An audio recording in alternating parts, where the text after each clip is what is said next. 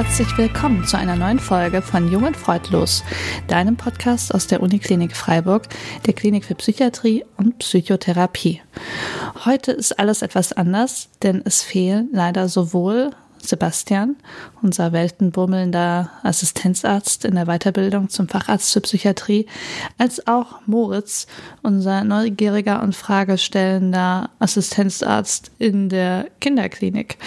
Ähm, wir sind leider beide verhindert, aber ich versuche das auszugleichen mit einem ganz besonders tollen Gast, den ich euch gleich vorstellen werde. Weil das alles so ungewohnt und neu und einsam war, ist mir leider auch was ganz Blödes passiert. Ich habe nämlich, ich habe mir wirklich drei Oder-Fragen aufgeschrieben. Ich habe vergessen, sie Alex zu stellen. Ich bin untröstlich, es tut mir sehr leid. Ich hoffe, ihr habt trotzdem viel Spaß mit der Folge, die gleich beginnt. Okay, lieber Alex, es ist wunderschön, dass du dir heute die Zeit nimmst, mit mir über dein neues Buch zu sprechen. Und auch wenn du in der Psycho-Bubble-Szene wahrscheinlich bekannt bist wie ein bunter Hund, würde ich dich trotzdem gerne kurz vorstellen, wenn du einverstanden bist. Ja, hallo und vielen Dank für die Einladung, Ismene. Hm, sehr gerne. Alex, ich erzähle den Leuten kurz, was du alles machst. Du bist Facharzt für psychosomatische Medizin und Psychotherapie und du arbeitest im Institut für psychogene Erkrankungen in Berlin, korrekt? Genau, richtig. Genau, und wir kennen uns ja bei dem Psychcast, den du mit Jan Dreher betreibst, denn du bist neben deinem äh, Broterwerbsjob noch Podcaster, Blogger, Sachbuchautor und noch viele Sachen mehr. genau, und jetzt ist dein zweites Buch diesen Monat erschienen. Und das heißt, dann ist das wohl psychosomatisch, wenn Körper und Seele SOS senden und die Ärzte einfach nichts finden. Und dein Buch ist ja wie eine Bombe eingeschlagen, habe ich das Gefühl. Deswegen gleich die erste Frage. Wie und wann bist du auf die Idee gekommen, einen Spiegel-Bestseller zu schreiben? Ja, vielen Dank erstmal für die mhm. Einführung. Ich freue mich sehr, dass ich heute bei Jung und Freudlos sein darf. Ich bin da ähm, drauf gekommen, weil mir irgendwann aufgefallen ist, ähm, dass ich ja mit meinen Patienten immer gut arbeiten kann an deren psychosomatischen Beschwerden und ähm, teilweise auch äh, schöne Therapieverläufe mit denen ähm, erleben darf. Aber dass ja unheimlich viele Patienten im Gesundheitssystem unterwegs sind, die psychosomatische Beschwerden haben und von Fachgebiet zu Fachgebiet rennen verschiedenste Ärzte Ärzte aufsuchen und manchmal auch hören, das ist wohl psychosomatisch, was sie haben, aber irgendwie nicht so richtig diesen Zugang dazu finden und deswegen auch gar nicht zum Psychosomatik-Facharzt gehen oder nicht zum Psychotherapeuten gehen. Und da war es mhm. meine Idee, ähm, ja, mich auch über meine Tätigkeit in der Sprechstunde oder im Therapiezimmer darüber hinaus äh, zu Wort zu melden und ein bisschen ähm, zur Aufklärung beizutragen. Okay, das heißt, du möchtest diejenigen auch erreichen, die sonst einfach gar nicht richtig erfahren, dass sie was Behandelbares haben. Hm, genau, ja, mhm. richtig. Das okay. ist, war so der Ansatz. Mhm. Und über diese Idee, nee, das wollte ich noch mal kurz erzählen, über diese Idee hatte ich mal geblockt oder über diesen Aspekt und daraufhin ist eine ähm, Sachbuchagentur auf mich zugekommen, 2018 mhm. die diese Idee auch gut fand und die ähm, Lust hatten dazu, ein Buch zu vermitteln zu diesem Thema Psychosomatik und ähm, ja, wie man, was man selber tun kann, wenn man psychosomatisch erkrankt ist und wie man den richtigen Arzt findet und, und so etwas. Ja, und ähm, mit denen habe ich mich dann getroffen und äh, die haben mir dann vorgeschlagen, eben ein Exposé zu schreiben und dieses Thema Verlagen anzubieten. Und ähm, ja, so war dann die Idee eben geboren, das auch zu Papier zu bringen. So. Okay, super. Ähm, du beginnst dein Buch ja mit einer autobiografischen Anekdote. Ähm, wie wäre es denn gewesen, wenn du damals als 18-jähriger junger Patient mit psychosomatischen Beschwerden dein eigenes Buch aus der Zukunft zu lesen bekommen hättest? Was hättest du dann darüber gedacht? Also äh, ich hatte ja tatsächlich mit 18, nachdem ich an der Lunge operiert wurde und ähm, alles gut abgeheilt war und die Lungenerkrankung eigentlich gut verlaufen ist, selber Beschwerden behalten und ähm, dann irgendwann selber hören müssen, dass es wohl psychosomatisch ist und habe mich dann mit dem Gedanken anfreunden müssen, dass das körperliche Problem behoben ist, aber meine Psyche sozusagen noch im Alarmmodus ist, ne, um mir die Beschwerden ähm, weiter bereitet, obwohl es dem Körper schon wieder besser geht. Und das fand ich ähm, ziemlich merkwürdig und komisch und konnte mir überhaupt nicht vorstellen, dass ähm, so starke Beschwerden oder so eindeutig körperliche Beschwerden, so habe ich die empfunden, von der Psyche überhaupt erzeugt werden können. Also dass es da mhm. so eine mhm. enge Verbindung geben soll. Und wenn ich mein Buch damals gelesen hätte, das schon gegeben hätte, dann hätte ich, glaube ich, ähm, gedacht, ah, okay, es könnte ja scheinbar irgendwie sein. Also ich scheine jetzt nicht ganz allein damit zu sein. Andererseits hätte ich das immer wieder stark angezweifelt, ob das möglich ist. Also mm. ich glaube, ich wäre so ziemlich hin und her gerissen gewesen, ob das was mit mir zu tun haben kann oder eher nicht. Hm, würdest du sagen, man muss das am eigenen Leib erfahren haben, was die Psyche alles so auslösen kann an psychischen und somatischen Beschwerden? Nein, das würde ich nicht sagen. Ähm, mhm. da, jeder hat ja verschiedene, also psychosomatische Erfahrungen haben wir ja alle. Also wir kennen das ja selber, wenn man mal vielleicht nicht schlafen kann. Ne? Man ist psychisch müde und eigentlich erschöpft, aber der Körper schläft nicht ein äh, oder man äh, will leistungsfähig sein, ist aber durch eine Erkältung total gebremst. Das sind ja alles psychosomatische Zusammenhänge. Die haben wir mhm. alle mehr oder weniger.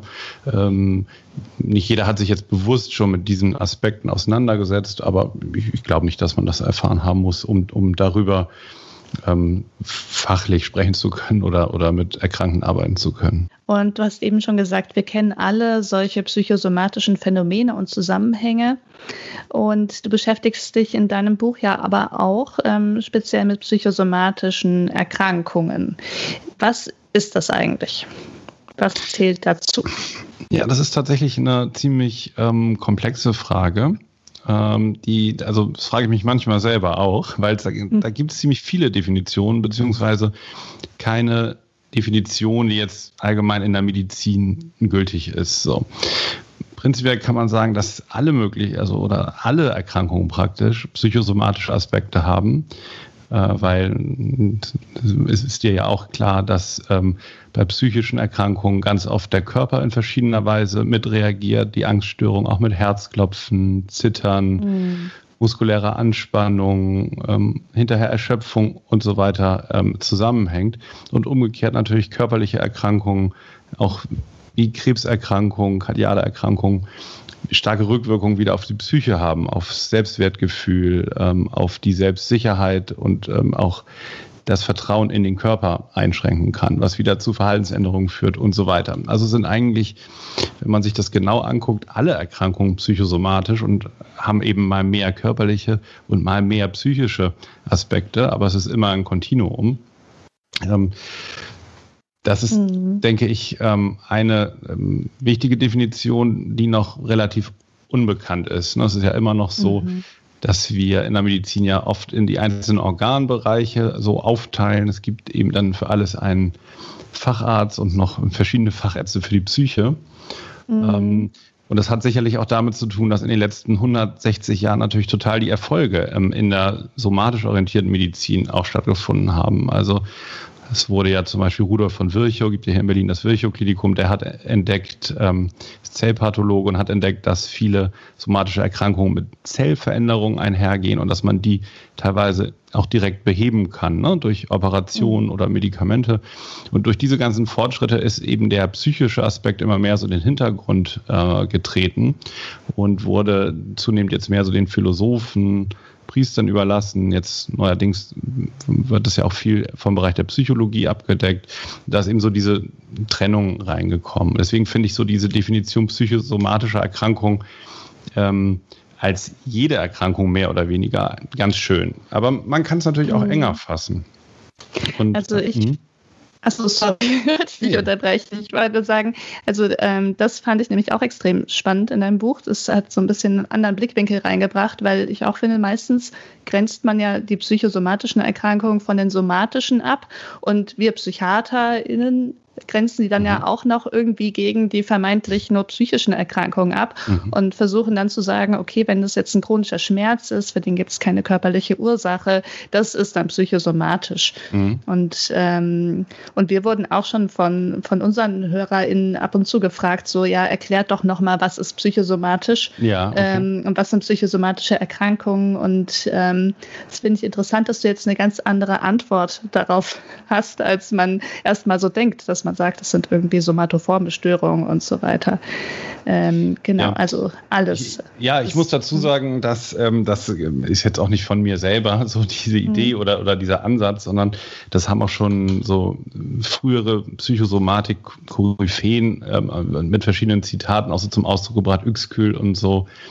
Ähm, ich glaube, der hat zum Beispiel gesagt, alle Erkrankungen sind äh, psychosomatisch, aber es war auch schon irgendwie 1943 zwei ähm, Psychosomatiker ähm, aus den USA, die gesagt haben, in der Medizin brauchen wir nicht ähm, weniger Aufmerksamkeit für den Körper, sondern mehr für die Psyche. Ne? Dass es immer mhm. ums Wechselspiel und das Gleichgewicht zwischen diesen ähm, Anteilen gibt, so in der Betrachtungsweise.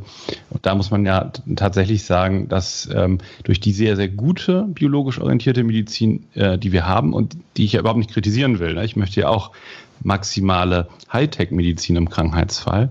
Ähm, aber man kann eben noch mehr erweitern, um, um den ähm, um die Ebene der, der Psyche und der sozialen Umwelt, also auch der ähm, Art und Weise von Bindung des Patienten, weil die eben auch einen großen Einfluss und eine Rückwirkung wieder auf die somatischen Vorgänge haben.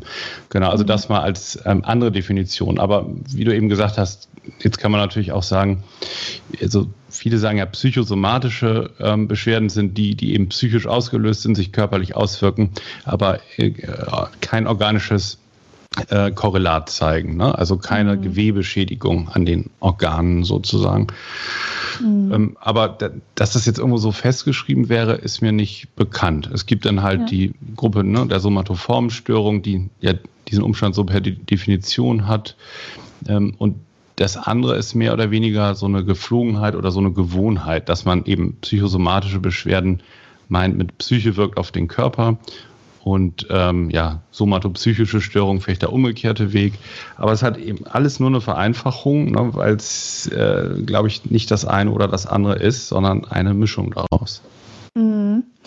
Und ähm, wenn du jetzt also davon ausgehst, das ist eine Mischung und der Handlungsbedarf, der ist auf einem Kontinuum mal mehr somatisch und mal mehr psychisch. Mhm. So hast du es, glaube ich, ungefähr formuliert. Ähm, wie lernt man das denn dann einzuschätzen, wann jetzt mehr psychosomatische oder, äh, oder psychotherapeutische Hilfe gefragt ist? Ja, also ähm, ich, ich habe ja auch länger in der inneren Medizin, also in der Somatik gearbeitet und ähm, in, in, in dem Umfeld oder so, in dem Medizinsystem, wie wir das haben, ist es natürlich schwer, weil sich ja in jedem Fach äh, alle fünf Jahre ungefähr das Wissen verdoppelt. Also dann rennt man schon eigentlich dem hinterher, in der einen Perspektive, die man gerade einnimmt, ähm, gut zu sein. Ne? Und ähm, da ist es ja in Deutschland jetzt so, dass sich das Gesundheitssystem eben so ein bisschen aufgegliedert hat. Also wir jetzt, also ihr von Jung und Freudlos und, und Jan und ich von Psychcast, sind halt so die Psychoärzte. Ne? Mhm. Und ähm, das ist ja so ein bisschen der, die, die Krücke, wie das jetzt so gelöst ist, ne? dass man dann eben, das bei uns im Fachgebiet in der psychosomatischen Medizin versucht, dann da, wo es nötig ist, diesen ergänzenden Teil hinzuzufügen. Ne? Mhm. Und das funktioniert eigentlich so, dieses Erkennen dadurch, dass ich auch die somatische Krankengeschichte erhebe und gucke, welche Befunde ähm, welche pathologischen auffälligen Befunde gibt es, welche Normalbefunde, also wofür gibt es jetzt vielleicht in der apparativen Diagnostik keine Erklärung und dann zusätzlich aber ähm, verstärkt darauf achte, wie ist das interaktionelle Geschehen mit dem Patienten? Also was überträgt sich indirekt vielleicht für ein Bedürfnis? Was mhm. könnte auf einer anderen Ebene dahinter stecken? Also zum Beispiel, ne, ein Patient geht mit Schmerzen zum Arzt und der Arzt findet nichts und dann geht er zum nächsten und der sagt, na, ganz wenig steht die Wirbelsäule schief. Ja, und mhm. dann geht er zum Rheumatologen und der sagt, das ist eigentlich gut, vielleicht die Leukozyten sind ein Tick zu hoch, aber das hat jetzt nicht unbedingt damit zu tun. So, ne? Der Patient wird immer unsicherer. Und wenn er jetzt zum Beispiel zu mir kommen würde, ja, dann würde ich auch genau erheben, wie dieser Schmerz ist und wie er begonnen hat und was für Umstände waren und was alles untersucht wurde. Ich würde aber auch eben auf die situative, auf das situative Erscheinungsbild achten. Also wir haben ja mehr Zeit in der Psychosomatik. Ein Erstgespräch dauert vielleicht so 30 Minuten. Und dann kann man schon neben, also außer auf die Sachinformation so ein bisschen wie so ein Schiedsrichter sich neben das äh, Spielfeld mal stellen, um mal zu gucken, wie geht er eigentlich mit mir um? Baut er jetzt total den Druck auf? Könnte mhm. es damit zu tun haben, dass er selber eigentlich massiv unter Druck steht? und ähm, ist er vielleicht sehr anhänglich äh, und, und unterwürfig oder ist er jetzt sehr vorwurfsvoll, dass ich ihm nicht helfen kann mit seinen Schmerzen. Ne? Und dann kann man halt, ähm, wenn man wenn man es schafft, das eben zu benennen und ins Gespräch zu bringen, zu schauen, was könnte eigentlich sonst noch hinter diesem Symptom alles stecken, als nur der körperliche Gewebeschaden. Also gibt es auch Auslöser übers Stresssystem, ähm, die sich da aus, also psychische Dinge, ähm, die sich, die sich vielleicht im Leben des Patienten eignen, die sich über Stresssystem auf den Körper auswirken, beispielsweise. Mhm. Okay, aber das ist ganz spannend, weil das heißt, du liest dann relativ viel zwischen den Zeilen. Ja, genau. Es ist, es ist schon so, dass wir ähm, ganz bewusst als eine Technik ähm, nicht nur alles das annehmen, was uns gesagt wird, ähm, sondern auch versuchen zu verstehen, was nicht gesagt wird oder was sich indirekt überträgt. Das ist sozusagen mhm. der psychodynamische Ansatz. Äh, ich glaube, du arbeitest ja mit dem verhaltenstherapeutischen Ansatz, wenn mhm. ich es richtig in Erinnerung habe. Beim ja. psychodynamischen Ansatz ähm, ist wahrscheinlich noch ein bisschen anders, weil wir die, die Ebene des Unbewussten, also dessen, was der Patient weiß, was er für in Erinnerung hat und was auf ihn einwirkt, es aber gerade noch nicht in Worte fassen kann. Das versuchen wir halt in die Diagnostik äh, mit einzubeziehen. Mhm. Und jetzt gibt es ja manchmal den Fall, dass ähm, man seine Arbeitshypothese formuliert hat und ähm, man möchte psychotherapeutisch arbeiten und die körperlichen Symptome gehen aber einfach nicht weg oder es kommen ständig neue Symptome dazu. Ähm, die Frage ist, macht einen das denn nicht manchmal nervös als Behandler? Doch, klar, auf jeden Fall. Ähm, das wiederum würde dann auch dazugehören. Also ähm, wenn jetzt in einer also es ist ja so ein bisschen so, ich würde mich jetzt auch nie so ganz festlegen, ne, dass etwas auf, sagen wir mal, ein junger Mann mit einer Herzangststörung kommt zu mir in die Behandlung. Ne? Und der Kardiologe äh, hat jetzt ähm, das gründlich untersucht, das Herz mit, mit allen Dingen, die ihm angemessen sind und findet nichts. Ähm, und man findet aber wiederum in der psychosomatischen Diagnostik so positive Kriterien für eine Herzangsterkrankung. Ne? Es gibt vielleicht einen Auslöser und bestimmte Umstände, der Umzug vielleicht vom Elternhaus in den Studienort und Anforderungen, die, ähm, die der Patient jetzt noch gar nicht so benennen kann, die aber eben auf seinen Körper wirken, ne? durch mhm vielleicht Stresshormone, Adrenalin, hat Herzrasen und diese Angst projiziert sich dann eben auf dieses Herzsymptom. Das wäre so ein typischer Mechanismus ja bei Somatoformstörungen. So, und jetzt würde man eine Psychotherapie beginnen und der bekommt ja immer andere Sachen. Der hat dann mal Schwindel, das meinst du ja so, ne? Mhm, ja, Plötzlich genau. hat er genau. auch mal Brustschmerzen und man wird sich dann immer wieder unsicher, ne? Habe ich jetzt vielleicht mhm. doch was übersehen und gibt's, hat er vielleicht einen Herzklappenfehler und so weiter. Ja dann gibt es zwei Sachen. Zum einen, ähm, denke ich, muss man dem häufig einfach nochmal nachgehen und auch so sagen, das kann ja auch sein. Also ich bin da relativ ähm, unverkrampft. Also ich verspreche jetzt keinem, dass es nicht eine körperliche Ursache hat. Also ich finde, da muss man flexibel bleiben. Das mhm. ist das eine. Und wenn das aber ganz auffällig wird und sich immer wiederholt, ne, und das wird zu so einem richtigen Muster, dann ist mhm. das andere, dass man auch diese Muster ernst nimmt und auch zusammen bespricht und ähm, wieder guckt, was dahinter stecken kann, weil das die, die Angst, die sich dann in dieser Arbeitsbeziehung abbildet, die ich vielleicht dann auch als Arzt habe um den Patienten, hat ja womöglich mit dem Angst, mit den Angstmechanismen auch zu tun, die der Patient hat. Ne? Also wenn man es psychotherapeutisch mhm. betrachtet, ähm, könnte das auch äh, eine Form der Projektion oder ähm, Identifizierung sein, ne? dass ich die Ängste eben auch erlebe, die der Patient hat.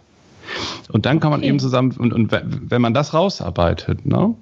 Mhm. und eben versteht, dass es auch, ähm, also man nennt das projektive Identifizierung, also dass ich mich als Arzt am Ende ähnlich fühle wie der Patient und auch völlig verunsichert bin. Und wenn ich auf meinen mhm. Kalender gucke und den Patienten mit der Herzangst sehe, schon denke, oh je, also dann geht es mir schon wieder selber auch schlecht damit und ich habe irgendwie Sorge, dass das irgendwie mal gut ausgeht. Mhm. Ähm, wenn man soweit ist und sich das eingesteht, ähm, dann kann man ja vielleicht zusammen einen Plan machen, um ähm, diese Angst mit Kontrollmöglichkeit entgegenzuwirken. Also, dass man sich vielleicht einigt, man macht jetzt noch diese und jene Diagnostik.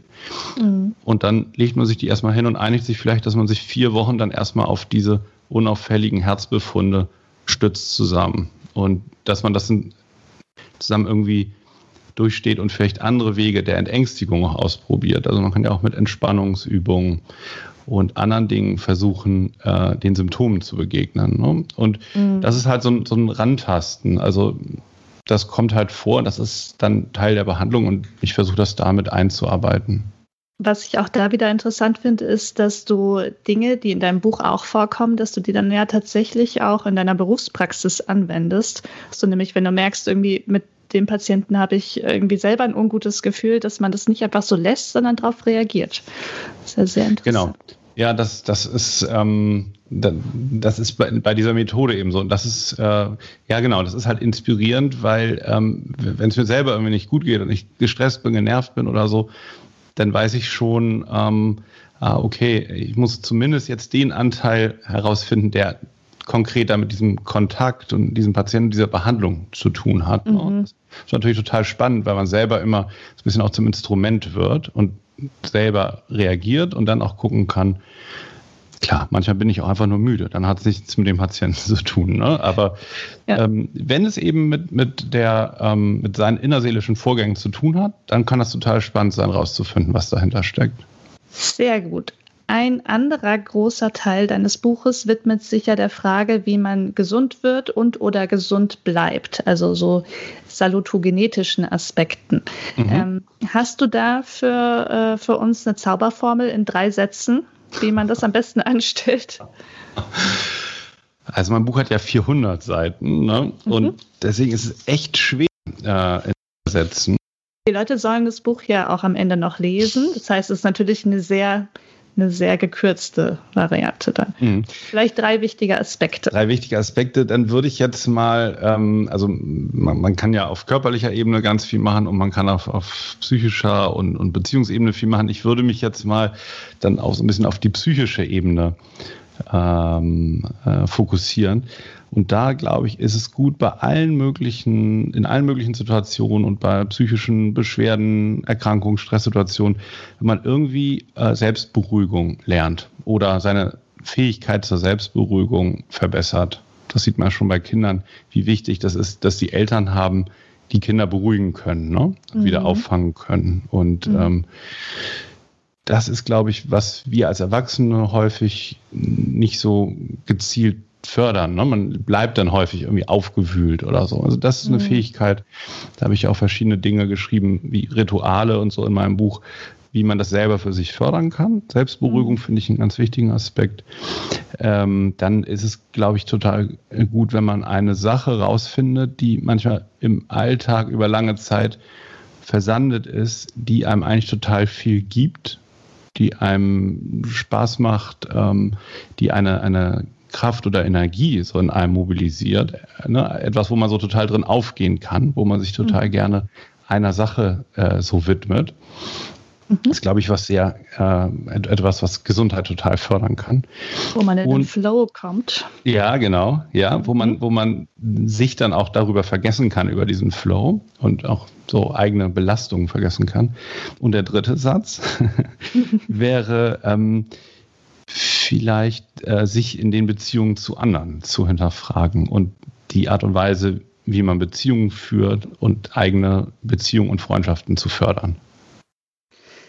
Okay, vielen Dank. Ich bin ganz froh, dass du die Rituale erwähnt hast, weil ähm, mir ist zwar keine spezielle Frage dazu eingefallen, aber ich wollte so gerne ähm, deinen Satz zitieren, in dem du sagst, dass Kinder Rituale total abfeiern.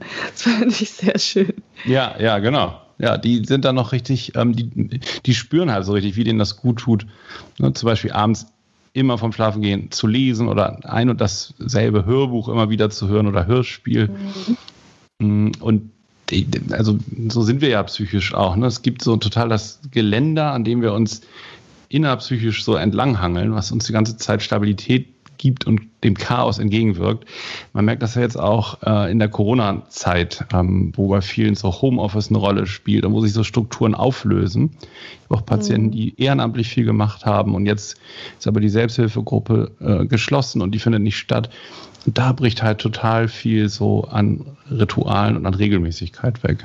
Alle sind momentan, so ist mein Gefühl, aber auch nicht so trendy, oder? Das ist nicht so, nicht so Allein das Wort, ne? Das Wort mhm. klingt ja schon doch sehr altmodisch. Das stimmt. Denkt man immer an so, an so düstere äh, heidnische oder satanistische Rituale oder stimmt, ähm, ja. ja.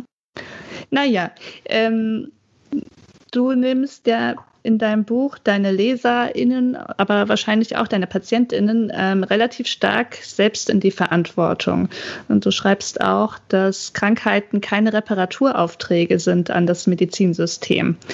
Ähm, wie würdest du denn dann deine Rolle in dem Genesungsprozess mhm. oder in dem Heilungsprozess beschreiben? Okay, also ähm, du meinst, nicht, dass ich relativ streng so an die Verantwortung. Ja, der... wenn du sagst, äh, mhm. ich bin hier nicht der Reparateur, mhm. der das wieder heiler macht, so läuft das nicht. Ja, ja. Das okay. funktioniert anders mit der Gesundheit. Ja, was machst also du dann? Also jedenfalls in bestimmten Situationen. Ne? Also es gibt ja auch Sachen, die man konkret als Reparaturauftrag lösen kann. Nur äh, was ich so meine, ist die Patienten, die ich sehe, das sind ja die, wo jetzt die Körpermedizin am Ende nicht mehr helfen konnte. Ähm, und da ist es schon, die ähm, funktioniert das eigentlich nur mit der Eigenaktivität und der Eigenverantwortung. Häufig ist das eben, ähm, wenn Patienten bei mir dann eine Psychotherapie beginnen, auch so wie beim äh, normalen Arztbesuch, dass sie sich vorstellen, na, wenn sie einmal die Woche eben dort hingehen und 50 Minuten Zeit mit mir verbringen, dass sich ihre Beschwerden dann zum Positiven wenden. Und das ist halt total das Missverständnis. Also ich sehe mich da eher dann als äh, ein ähm, vielleicht ähm, Reiseführer oder, oder Wanderführer, der auch Equipment dabei hat, wie eine Karte und, und bestimmte Werkzeuge.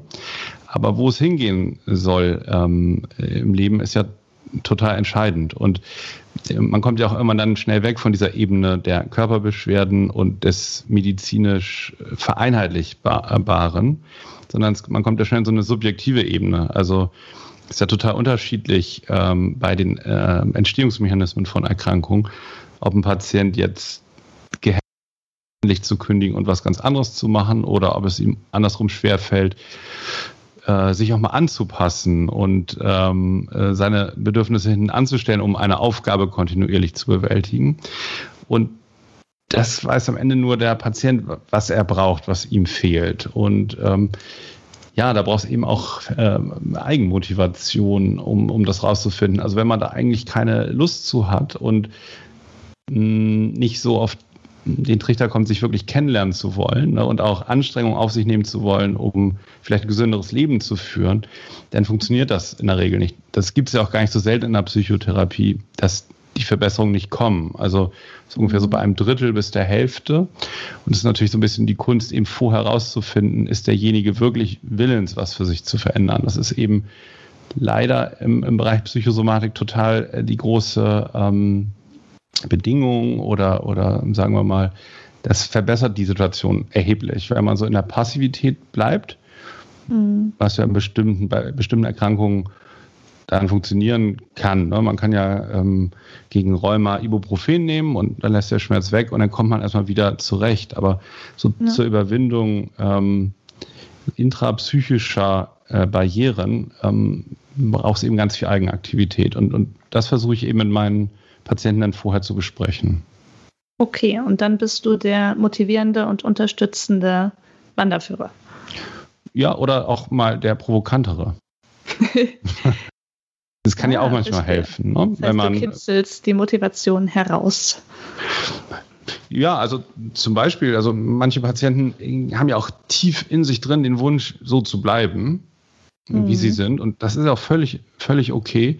Nur manche Dinge, wenn man die immer tut, bezahlt man halt mit gewissen Beschwerden. Ja, also wenn man zum ja. Beispiel jetzt sich keine Aufgabe vornimmt, obwohl man soweit körperlich gesund ist und halt immer zu Hause bleibt, weil man äh, unter Erschöpfung leidet und na, und, ähm, und, und eigentlich sagt, naja, so schlecht ist es auf einer Ebene ja nicht und dann bleibe ich halt so, kann man das ja machen, aber dann wird man auch immer erschöpft sein. Also das Erschöpfung finde ich so ein typisches äh, Missverständnis. Hm, da denken ja viele, das wird besser, wenn man sich ausruht. Und das ist ja bei bestimmten Erschöpfungsarten auch so.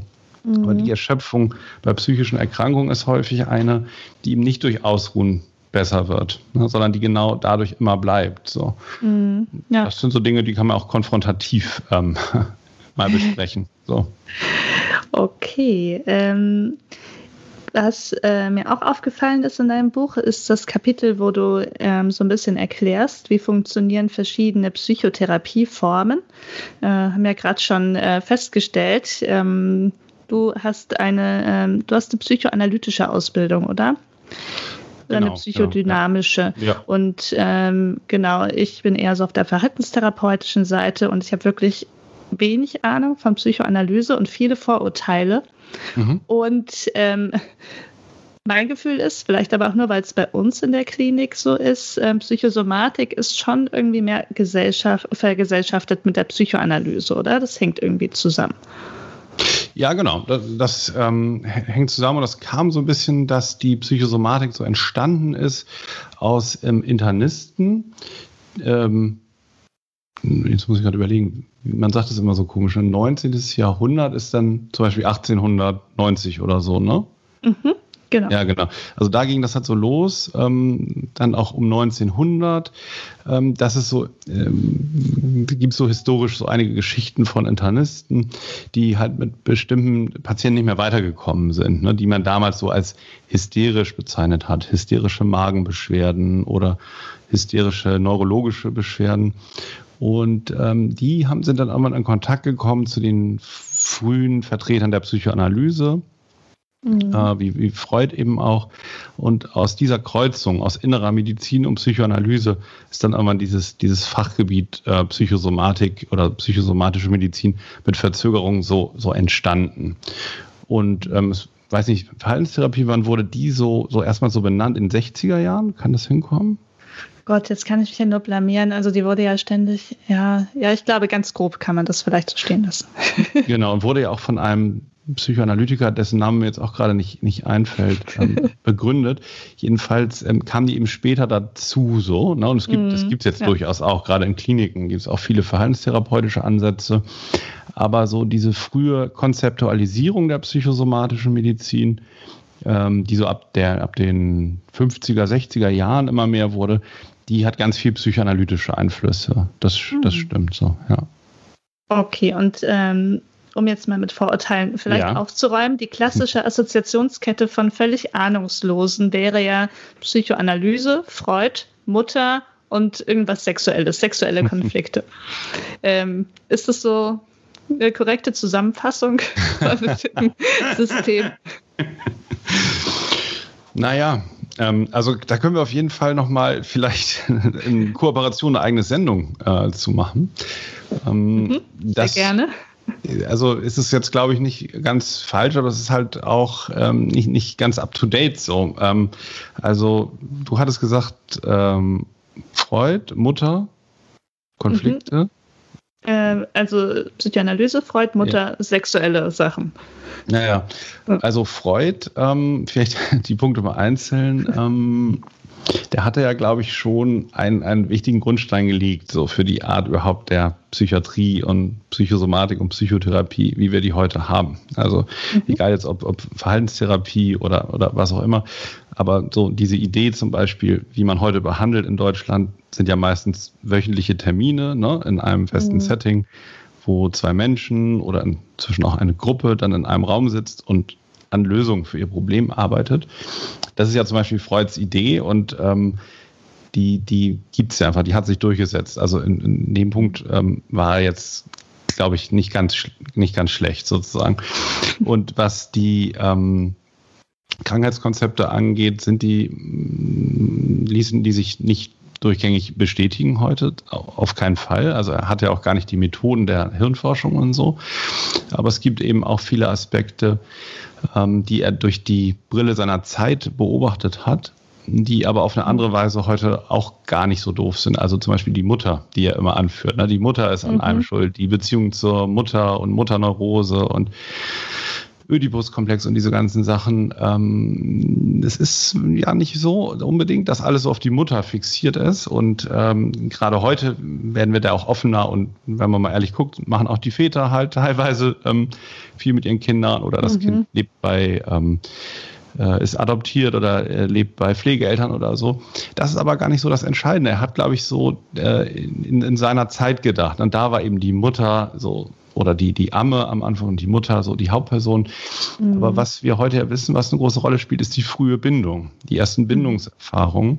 Da gibt es viele Untersuchungen zu, dass die sehr prägend sind, auch fürs Stressverarbeitungssystem. Kann die mhm. Hirnforschung der Gerhard Roth zum Beispiel, der das Buch geschrieben hat, wie das Gehirn die Seele macht, er kann das gut beschreiben. Und vor allen Dingen auch noch die intrauterinen Einflüsse. Also mhm. was die Mutter vielleicht für Schicksalsschläge oder Traumen oder Dauerstressoren oder Beziehungsstörungen in der Schwangerschaft hat, wirkt sich stark aus. Ähm, also die Stresshormone, Adrenalin, Cortisol, wirken sich aufs ungeborene Kind aus und seine Fähigkeit später mit Stress umzugehen und die Wahrscheinlichkeit äh, an ähm, Depressionen oder Ängsten oder psychosomatischen Beschwerden später zu leiden, wenn mhm. selber wenn es selber Belastungen hat, also wenn, wenn das Kind später im, im Laufe des Lebens äh, Belastungen hat. Das ist so eine Sache. Klar hat er immer von der Mutter geredet, das ist jetzt irgendwie nicht mehr ganz up to date, aber die Idee der frühen Bindung steckte schon drin bei Freud mhm. und hat damit, glaube ich, auch schon so ein Gedankengebäude äh, geöffnet. Und dann wissen wir auch zum Beispiel aus der ACE-Studie, Adverse Childhood Experiences, dass wir je mehr Traumen oder Verluste oder emotionale Vernachlässigung ein Kind im Laufe seiner Kindheit hat, desto höher ist später die Zahl an somatischen Erkrankungen. Da äh, gibt es auch ein klares Korrelat sozusagen. Und ähm, das ist einfach, glaube ich, eher so diese globale Idee, die Freud da reingebracht hat. Was er jetzt im Einzelnen, wie er das beschrieben hat, das war, glaube ich, nicht ganz korrekt sozusagen im Einzelnen. Mhm. Ähm, aber ich glaube, er war fürs Fachgebiet Psychosomatik jetzt schon sozusagen so ein relativ wichtiger Vordenker, so würde ich das beschreiben. Mhm. Und ähm, der letzte Punkt. Konflikt? Genau, ähm, also ja der, das Vorurteil, dass äh, dann verschiedene ähm, Störungen oder Erkrankungen ähm, häufig in einem Kontext von irgendwie ähm, sexuellen Konflikten so. oder ähm, solchen Dingen bewertet werden. Wir müssen auch nicht äh, ewig lange drauf eingehen, aber nee. das ist ja wichtiger Bestandteil der Vorurteilskette. Ja, ja, ja. also das ist äh, sicherlich übertrieben gewesen. Das hat er, ähm, äh, also was jetzt Untersuchungen zeigen, ähm, völlig überbetont, äh, mhm. diesen Aspekt. Ähm, es ist aber äh, sozusagen, was man, was glaube ich richtig ist, ist, dass viele psychische Vorgänge äh, mit einem somatischen Korrelat, mit einer, ähm, äh, mit einer Kraft einhergehen. Also er hat das ja Es genannt, ne? Also sozusagen das Triebhafte, äh, das Libidinöse. Libidinös, da ist ja schon die Sexuelle drin. Er dachte halt, das Gleiche, was unser Sexualtrieb ist, äh, ist auch die gleiche Energie, die bei äh, Wut zum Beispiel auf den Körper wirkt und all diesen Dingen. Mhm. Also da ist man heute, glaube ich, differenzierter. Aber, aber was ich wichtig finde und was Patienten häufig nicht, nicht wissen und deswegen ihre Beschwerden auch gar nicht einordnen können, wenn ich mich jetzt tierisch über etwas ärgere. Ne? Äh, mhm. Eine große Ungerechtigkeit zum Beispiel. Und die ist halt so extrem, dass ich mich damit kaum belasten kann, dass ich die sozusagen nicht zulasse. Ne? Und die wird erstmal supprimiert aus meiner Wahrnehmung. Für sozusagen so Verdrängungsprozesse gibt es auch durchaus hirnorganische Korrelate, die so zeigen, dass manche Dinge nicht ins Bewusstsein gelangen, weil die zu belastend sind. Mhm. Wir kennen das auch aus Traumatisierungen zum Beispiel, ne, dass manche Sachen so ausgeblendet werden, dissoziiert werden. Aber jedenfalls, dass, dass so Affekte, Gefühlszustände mit einer körperlichen Energie einhergehen und dass die ganz schön viele Beschwerden machen können. Das war, glaube ich, diese, was er so mit dieser sexuellen Energie so gesagt hatte.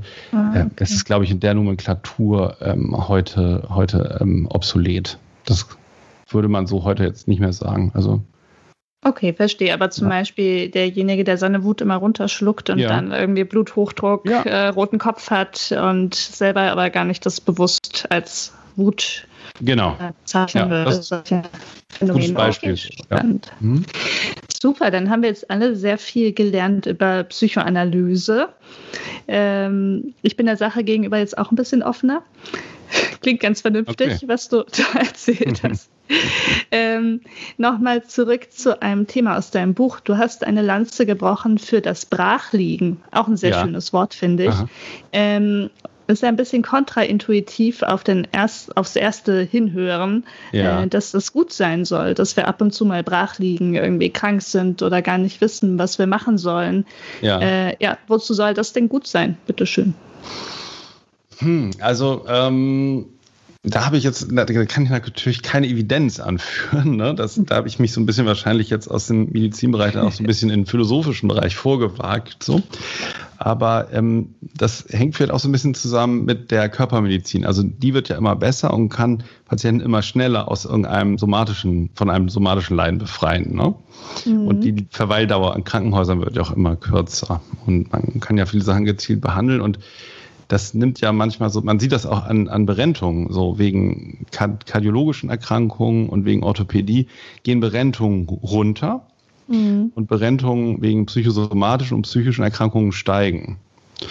Ja. Und ähm, ja, ich glaube, in dem Brachliegen steckt manchmal ganz viel ähm, äh, Potenzial, weil ähm, eine Depression zum Beispiel, wenn man die erstmal nicht so medizinisch betrachtet, sondern vielleicht so ein bisschen darüber hinaus ist das ja auch so ein bisschen wie eine, eine Notbremsung erstmal. Ne? Also wenn ich an einer Depression erkranke und nicht mehr an den Arbeitsplatz gehe, kann ich erstmal nicht mehr gemobbt werden oder ich bin erstmal nicht mehr weiteren Kränkungen und Beschuldigungen ausgesetzt oder was auch immer derjenige erlebt. Ne? Also dieser, mhm. dieser Rückzug in die Depression, ähm, äh, kann ja auch äh, erstmal so ein Stück eines Bewältigungsmechanismus sein, also so eine Notbremsung. Ne? Mhm. Wenn man jetzt immer nur schnell versucht, also das äh, Symptom wieder wegzunehmen oder den Leidenzustand wieder wegzunehmen, ähm, äh, führt das ja dazu, dass man gleich wieder Anforderungen und Belastungen ausgesetzt ist. Und ich glaube, manchmal ist das Brachliegen eben ein Zustand, aus dem dann auch was Neues entstehen kann und wo man manchmal auch so ein, so ein Stück ähm, Zeitlosigkeit äh, dazu nutzen kann, sich neu zu verorten und dann auch langsam wieder aufzustehen, sozusagen, und mhm. nicht gleich wieder in, in, in, in, eine ähnliche Falle zu laufen oder nicht gleich wieder äh, reflexartig das zu tun, na, was, was mich am Ende wieder so depressiv macht oder so. Mhm. Und hm, ich finde so, ich weiß nicht, wie du das siehst, aber dem wird ja nicht mehr viel beigemessen. Das ist immer sozusagen populär, ist ja immer wenn irgendwas nicht lange dauert und man kann dann sofort wieder arbeiten oder man ist durch irgendwas gar nicht mehr eingeschränkt. Ja. Aber ne, die Bereitschaft, genau, das mal auszuleben, die ist nicht mehr so da. Ja, das stimmt. Also ich finde das ein sehr schönes Bild. Ich finde, ähm, es hat irgendwie auch was sehr äh, Tröstliches und ähm, sieht eben auch also kann vielleicht dem Ereignis ein bisschen mehr Sinn beimessen, tatsächlich, also der Erkrankung. Ja, genau so. Mh, ja, ja, genau. Mir, mir, fällt gerade ein, ich kam wirklich auch so drauf ähm, in meinen Patientenbehandlungen, die ich jetzt so, also die Psychotherapien mache ich ungefähr so seit zehn Jahren. Da waren immer mal wieder welche äh, dabei, äh, Patientinnen und Patienten, die ähm, unheimlich starken Druck hatten, na, irgendwie entweder wieder arbeiten zu gehen oder ihrem Hausarzt jetzt zu sagen, mhm. wie es mhm. jetzt weitergeht und so. Und da habe ich irgendwann gemerkt, ähm, dass das eigentlich die Verläufe waren, also die, die kamen häufig gar nicht wieder auf die Beine, so, weil, die, weil das nicht mhm. aufgehört hat. Und dann habe ich mal irgendwann ähm, angefangen, sozusagen die Sprachliegen auch mal für eine Zeit erstmal zu verordnen und zu sagen, nehmen wir es jetzt erstmal so, ja. Und ähm, ja, das ist eine, eine, eine, andere Perspektive auf die Erkrankung, die dann manchmal auch diesen Dampf eben rausnehmen kann. Ja. Das werde ich auch mal probieren. Brachliegen verschreiben. Ja. Weniger Druck, mehr Brachliegen. Ähm, okay, ich habe mir so vorgestellt vom Timing ähm, deiner Buchveröffentlichung her, dass du wahrscheinlich äh, schätzungsweise gerade fertig warst, als dann äh, Covid-19 aufgetaucht ist. Erstens, stimmt das? War das so? Ja, das, also ich habe es im Januar abgegeben irgendwie, mhm. Anfang, Anfang Januar. Und da war ja noch nicht viel mit Corona mhm. so. Und dann hat mein Lektor das nochmal durchgelesen und nochmal gelesen und seine Anmerkungen gemacht und so. Und ich glaube so, als ich das dann wiederbekommen habe, das war dann gerade so zu Beginn oder, oder mhm. kurz vor, vor diesem Lockdown. Ja, das stimmt. Das war genau ja.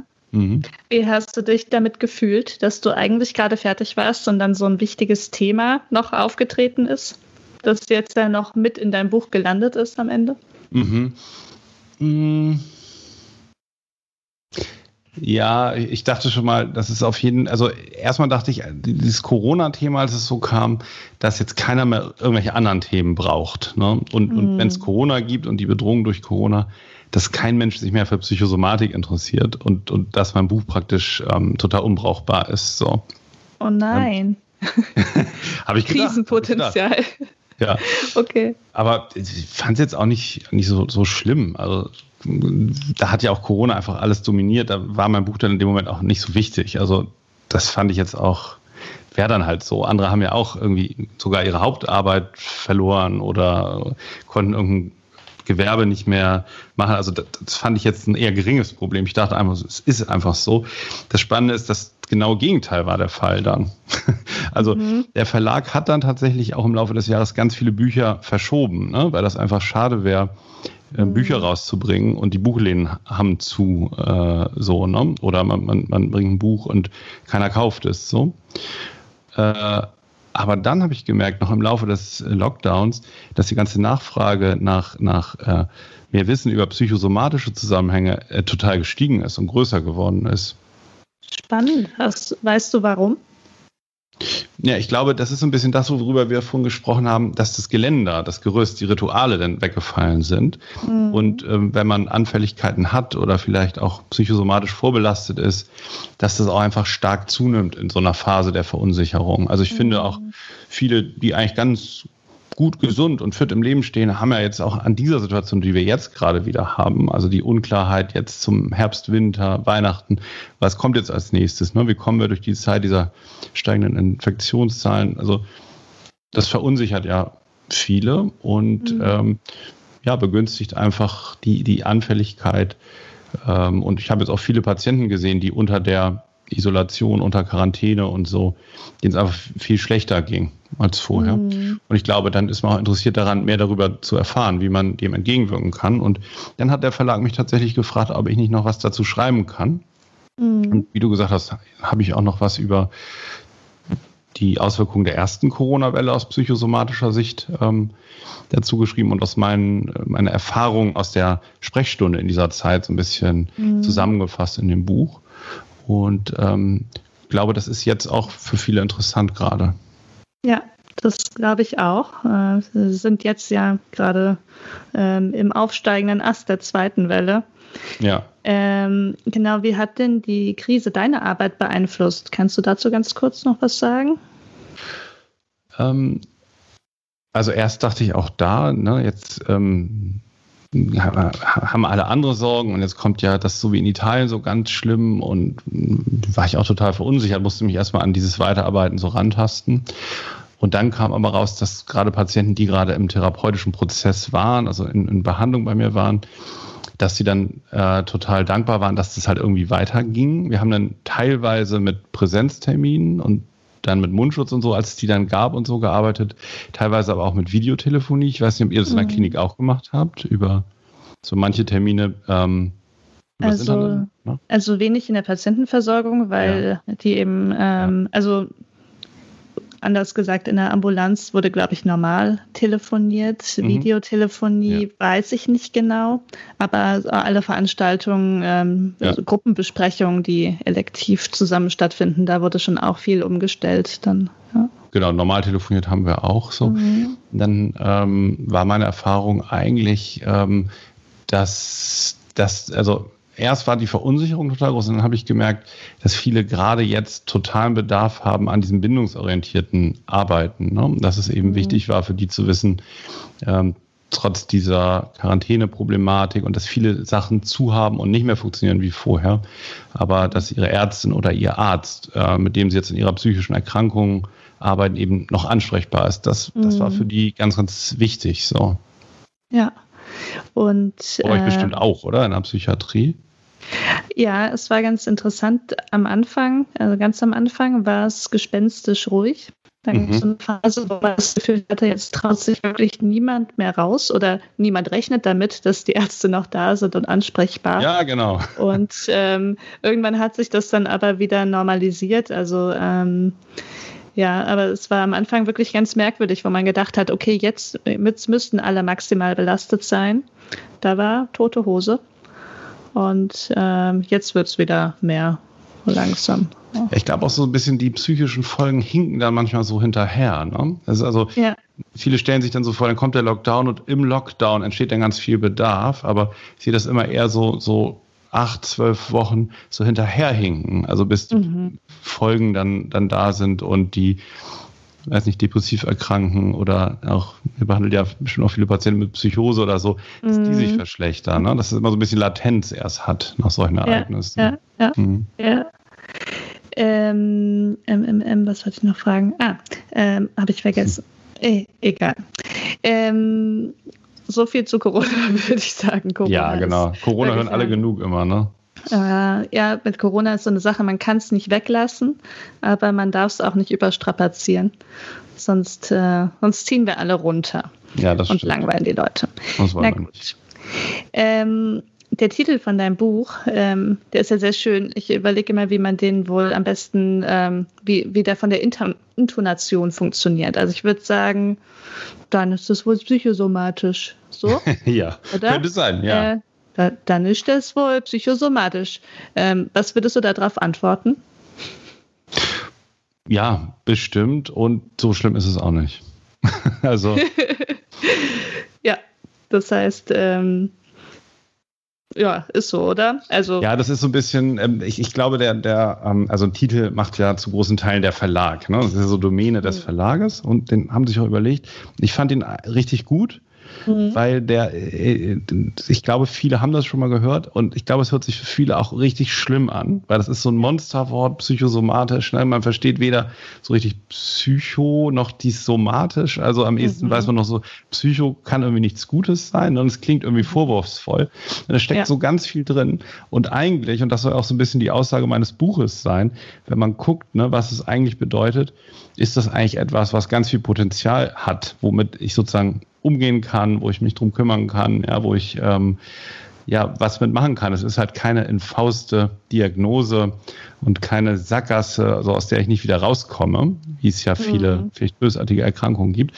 Also das wollte ich so ein bisschen diesen Spagat machen von diesem vorwurfsvollen, unangenehmen Ausspruch ne, hin ja. zu einem ähm, ja, positiven Umgang mit einer ja. schwierigen Situation so. Und das ja. würde ich auch darauf antworten, ja. Ja, finde ich, kommt sehr gut rüber. Und ähm, ich mache jetzt auch Self-Disclosure. Ich höre das ständig von meinen Freunden. Das ist wohl psychosomatisch, was ich okay. habe. Und ich habe es immer automatisch interpretiert als ähm, du hast nichts, halt die Klappe. Ja. ja. Ah ja, ja, genau. Okay. Äh, Interessant. Mach weiter. Ja. Aber, ähm, ist ja auch ein guter Buchtitel. Du hast nichts, halt die Klappe. Ja, das, äh, da bin ich gerade dran. okay. nee, ähm, genau, also insofern schön, da eine etwas hoffnungsvoll stimmende mhm. Interpretation jetzt zu haben. Ja. ja cool. ähm, Gibt es noch was, was du äh, unseren Hörerinnen und Hörern und deinen potenziellen zukünftigen LeserInnen mit auf den Weg geben möchtest, auf diesem Weg? Ja, also ich finde, wenn man jung und freudlos hört, ich finde das ähm, total cool und freue mich ähm, für jeden, der euch zuhört, weil ich finde, es gibt ähm, mittelmäßige Gesundheitsinformationen im Internet. Es gibt auch richtig schlechte, gerade jetzt wieder so zu Corona-Zeiten, wo wirklich totaler ähm, Mumpitz verbreitet wird. Und ich kann jedem nur gratulieren, ähm, der euren Podcast hört. Also ich höre ihn selber total gerne. Ich kenne viele, die ihn gerne hören. Und das ist wirklich, ähm, glaube ich, wirklich so ein Zukunftsformat, dass man Infos bekommt aus der Uniklinik von jungen, motivierten Ärztinnen und Ärzten. Und ich finde es cool, dass ihr dabei seid. Das wollte ich euren mhm. Hörerinnen sagen. Das ist aber total lieb. Zur Ergänzung kann man auch sehr empfehlen, den Psychcast noch zu hören. Ähm, ja, Mensch, so war die Frage gar nicht gemeint, dass du uns jetzt ein so ein nettes Kompliment machst. Ja, ist Gibt's? ernst gemeint. Und ähm, ich hoffe auch, wir treffen uns bald mal wieder real. Wir haben uns ja auch schon öfter mal, das ist ja im Internet nicht selbstverständlich, dass man sich auch real trifft. Und ihr wart ja einmal beim Psychcast Hörertreffen. Mhm. Wir haben zusammen mal ein Symposium für die Deutsche Gesellschaft für Psychiatrie und Psychotherapie und, Psychotherapie und Nervenheilkunde. Ja, so, ne? Neurowissenschaften. Ich genau. sage es immer falsch, ich glaube, es ist Neurowissenschaften. Ja, genau, das war vor einem Jahr. Mhm. Und dieses Jahr fällt diese Präsenzveranstaltung ja leider aus. Deswegen genau. können wir nicht auf den Weihnachtsmarkt gehen. Verdammt. Stimmt. Ihr kommt wahrscheinlich ja. dann auch gar nicht nach Berlin, logischerweise. Ne? nee, genau. Dienstreisen ja. sind auch alle untersagt jetzt. Ah, ja. Leider. Mhm. Ja. Aber na gut, wir holen das nach. Okay, genau. Vielleicht ja auch. Also würde mich sehr freuen, wenn wir nach Corona spätestens uns wiedersehen. Genau, also wenn die Impfung erfunden ist, vielleicht können wir dann ja ein, ein ganz großes HörerInnen-Treffen machen. Mhm. Oh ja, sehr gerne. Jung und freudlos und Psychcast-Treffen. Genau, in Berlin. Das finde ich gut. Sehr, sehr schön, ja. okay, aber noch ein bisschen äh, müssen wir davon träumen. Ja. Ähm, ihr da draußen haltet die Ohren steif, kauft das Buch. Das äh, ist eine, ein guter kleiner Ratgeber für die kommenden hoffentlich nicht zu harten Wochen und Monate. Winter mit Corona. Und Alex, dir vielen Dank, dass du dir die Zeit genommen hast. Ähm, so kurz nach deinem Bestseller-Release mit uns, wollte ich gerade sagen, mit mhm. heute nur mir zu sprechen. Vielen, vielen Dank. Ja, vielen Dank für die Einladung. Spannend. Ja, vielen Dank. Also hat mir auch großen Spaß gemacht und ähm, bis zum nächsten Mal. Dankeschön. Bis bald. Tschüss. Tschüss.